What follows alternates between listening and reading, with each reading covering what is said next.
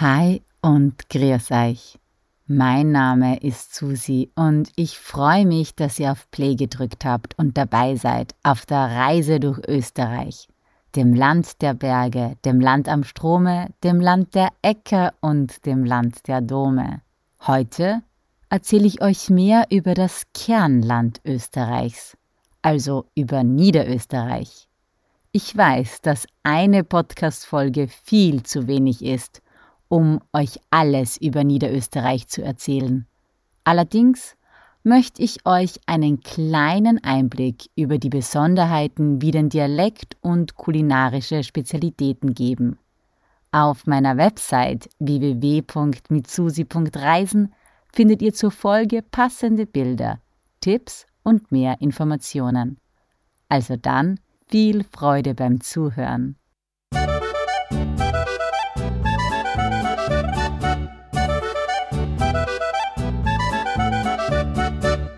Es war so.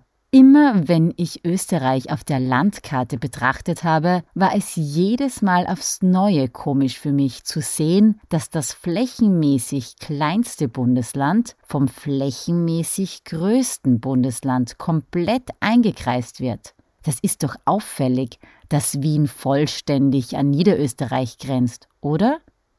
Und dann heißt es auch noch Niederösterreich, obwohl es hoch, also im Norden Österreichs liegt. Zweiter auffälliger Punkt. Das kommt daher, dass es einst das Erzherzogtum Österreich unter der Enns gewesen ist. Und die dritte Auffälligkeit, es gibt unglaublich viel Wein. Schließlich ist Niederösterreich das größte Weinbaugebiet Österreichs. 830 Kilometer lang ist die Weinstraße in Niederösterreich. Ja, das hat was. Ein ganz schön auffälliges Bundesland, finde ich. Niederösterreich ist zudem noch das Kernland Österreichs. Nein, nicht aufgrund irgendwelcher Kerne, sondern weil es das Ursprungsland ist. Hier in Niederösterreich tauchte im 10. Jahrhundert das erste Mal die Bezeichnung Osterrachi auf, von dem sich dann der Name Österreich abgeleitet hat. Erst letztens wurde mir gesagt, uns in Niederösterreich beeindruckt nicht so schnell. Ja, das kann ich mir bei solch einem Land und solch einer Geschichte gut vorstellen. Aber Niederösterreich beeindruckt. In ganz Mitteleuropa gibt es, glaube ich, keine größere Vielfalt an Landschaftstypen wie hier. Neben der großflächigen und großartigen Weinlandschaft gibt es Wiesen und Almen, Hügeln, Flüsse und Moore. Seen allerdings gibt es nur ganz wenige und all das erstreckt sich auf 19.180 Quadratkilometer Land, auf dem 1.690.900 Einwohnerinnen und Einwohner leben. Die Landeshauptstadt ist St. Pölten, wo ich übrigens aufgrund meines Studiums einige Zeit verbracht habe. Obwohl es in Niederösterreich so eine landschaftliche Vielfalt gibt, ist es nicht so ein Tourismusland wie die anderen Bundesländer in Österreich. Vielmehr kommt man für Tagesausflüge nach Niederösterreich, ein bisschen wandern, ein bisschen Wein trinken und ein bisschen gut essen. Und dann wieder zurück. Niederösterreich teilt sich in vier Großregionen, besser gesagt in vier Viertel ein. Das Waldviertel, das Mostviertel, das Weinviertel und das Industrieviertel. Und ja, jedes ist nach dem benannt, was es halt am besten kann, beziehungsweise was es dort eben Besonderes zu finden gibt. Das Waldviertel punktet mit märchenhaften Wäldern und schönen Mohnblumenfeldern. Und im Weinviertel findest du, ja, grenzenlos wirkende Weinreben. Im Moostviertel gibt es Äpfel- und Birnenbäume, soweit dein Auge sehen kann. Und der Name Industrieviertel kommt von der Industrialisierung, die hier im 18. Jahrhundert stattgefunden hat. Im Zweiten Weltkrieg wurden hier viele Industriebetriebe aber völlig zerstört. Ein paar kleinere und größere Industriezentren sind da aber immer noch angesiedelt.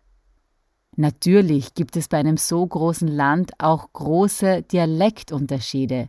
Jedes Viertel hat so seine eigene Aussprache. Je näher an Wien, desto größer ist auch die Ähnlichkeit mit dem Wiener Dialekt.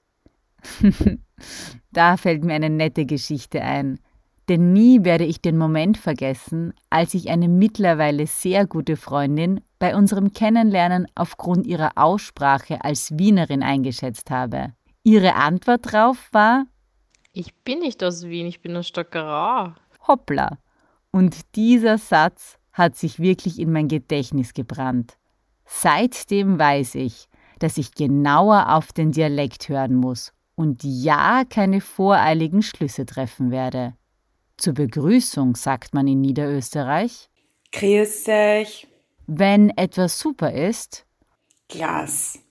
Und wenn man beeindruckt ist, dann sagt man Ma org. Mein Lieblingswort aus Niederösterreich ist Hümmi. Himmel? Was so viel heißt wie Himmel. Ja, in Niederösterreich scheint die Sonne am Hümmi. Und hier noch ein vollständiger Satz im niederösterreichischen Dialekt. Ma bin ich halt traumhappert. Das war niederösterreichisch für Ach, bin ich heute unausgeschlafen. Kann man sicher immer wieder mal gebrauchen. Ich habe mir ja auch sagen lassen, dass es in Niederösterreich Regionen gibt, in welchen man den Ausdruck Erdbeeren benutzt. Aber damit sind keine Erdbeeren gemeint, sondern Kartoffeln.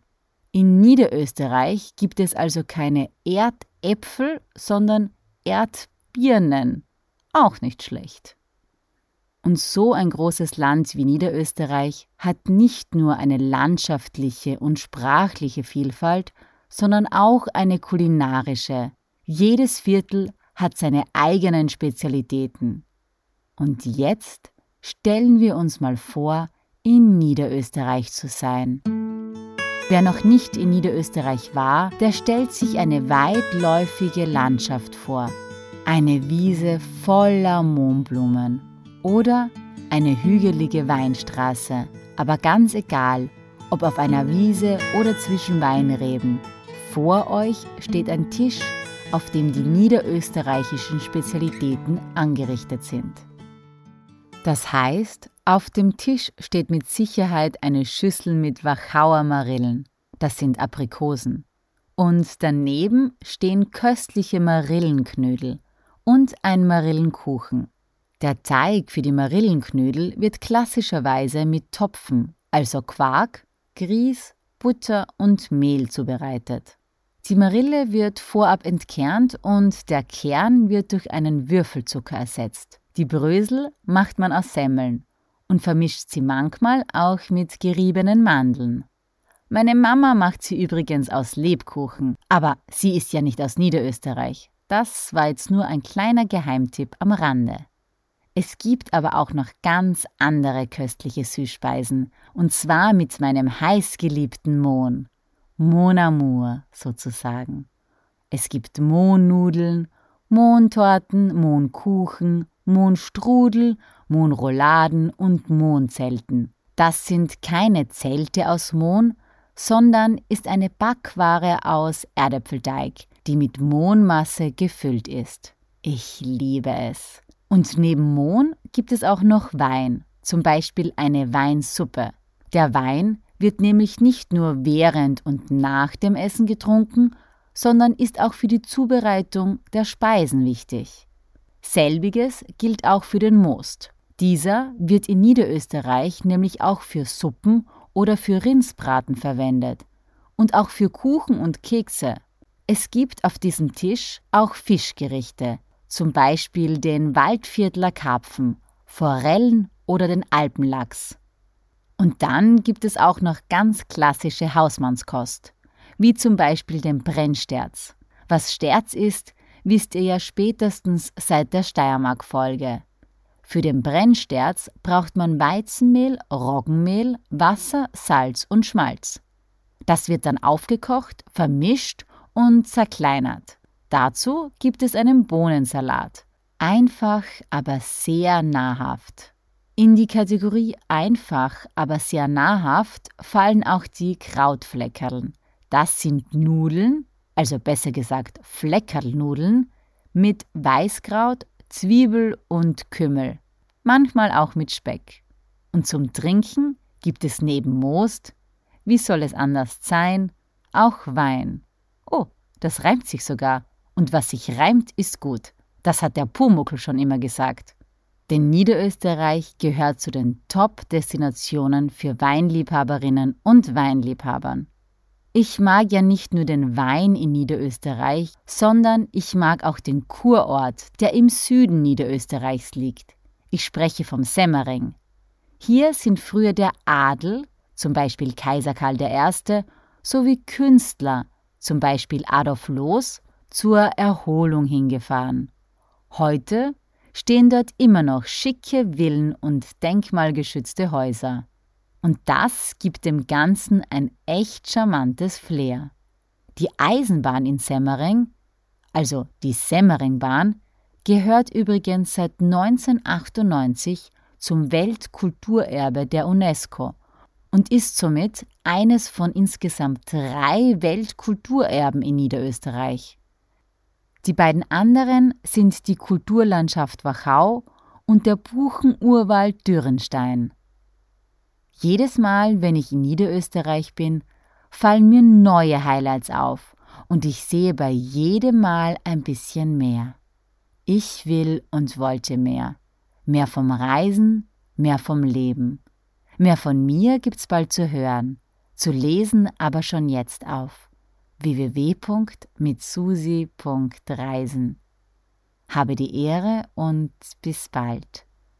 PS Reinhard Fendrich singt eine Ode an Niederösterreich. Nach Niederösterreich fahren heißt nach Hause kommen. Hört's euch mal an, fahrt hin und macht euch selbst ein Bild.